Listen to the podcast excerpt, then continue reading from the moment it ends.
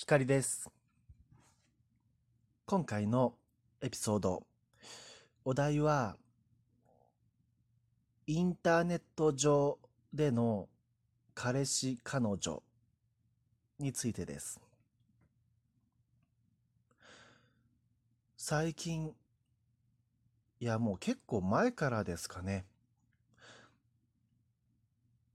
一度も会っていない人とインターネット上でつながりができてお付き合いしていますっていう方たちいますよね。まあ時代の変化を感じます。あの昔のですね例えば放課後呼び出してそれも共通の友人に頼んで呼び出してもらって放課後の教室もしくは体育館の裏で待ってるからみたいな。で告白されるとかですねラブレターを書いてこっそりと下駄箱に忍ばせておくとか。そういうのって今の中高生の方たちってなさってるんですかね？どうなのかな？でもまああのあれか LINE とかメールが当たり前にある方たちだからわざわざそんなことし呼び出しをねするにもまず呼び出さなくてもメールや LINE で連絡取れるのかな？でもまあ気持ちは好きっていう言葉はちゃんと直接会って伝えたいって方もいるかもしれませんよね。うん。とかラブレターはあるかもしれないな今もと思いますね。あの ラブレターってまあメールや LINE にはないやっぱ直筆の文字ってあの好む人今もいるんじゃないかなと思っているわけです僕は勝手に。でうんそうそうそうせっかくなのでじゃあインターネット上で一度も会ったことのない男子女子がお付き合いすることの、えっとメリットとデメリットをあの勝手にここで上げていきたいと思います。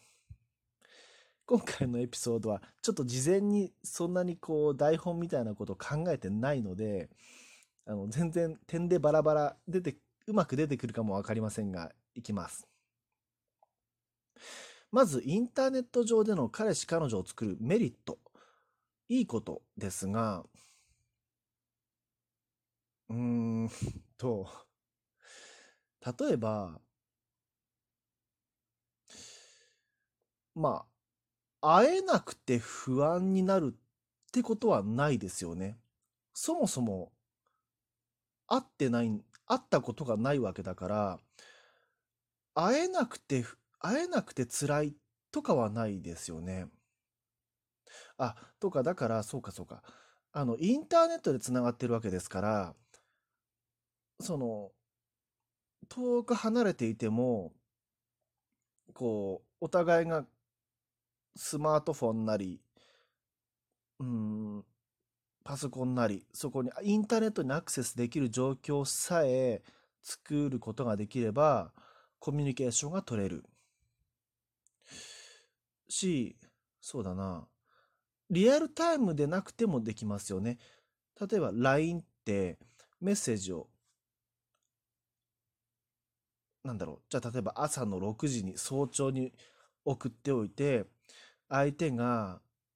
2時間後に読んでっていうもちろんタイムラグがあるコミュニケーションを取るわけですよね。LINE って。だからうーんなんだろうな。いつもつながっている感覚は持てますよねまあ、ここでデメリットとなるのが、そこでこう、なんだろうな。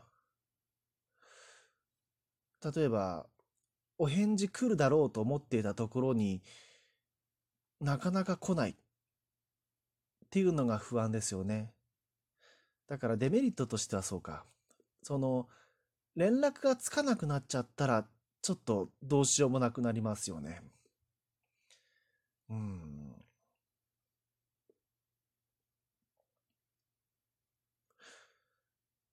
あ、あとそうそう。インターネット上でお付き合いするってなったら、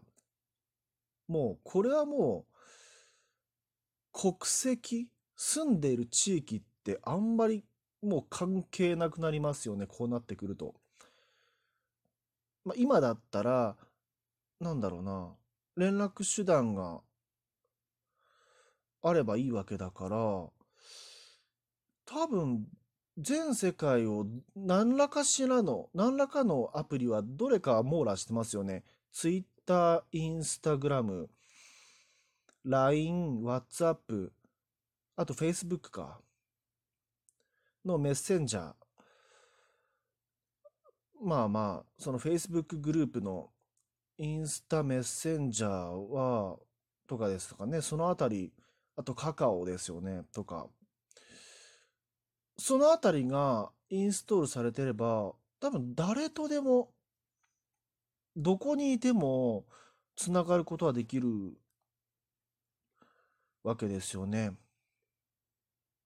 まあだから仮にそうだとしたら、あの何も、もう皆さんそうだと思うんですけどね、すでに。僕以外の皆さんはみんなそうだと思うんだけど、日本人にこだわる必要も、必要すらなくなってくるわけですよね。アメリカ人でもいいし、なんだろうな、ここでパッと出てこない、あの、な、なんだろうな、マレーシア人でもいいし、聞いたこともない国の、国、地域の人とつながって恋愛することもできるといえばできますよね。今考えてて思う、今こうやって話していて思ったんですが、いや、そうなると、例えば英語とか中国語あたりを学ぶの、学ぶことってすごくいいんじゃないかなって思いますね。それが多分英語と中国語話せるだけで、まあ、数億人は、十、数十億人は増えますかね。あの、コミュニケーション可能な男性、女性が。さらにそこから恋愛していくとしても、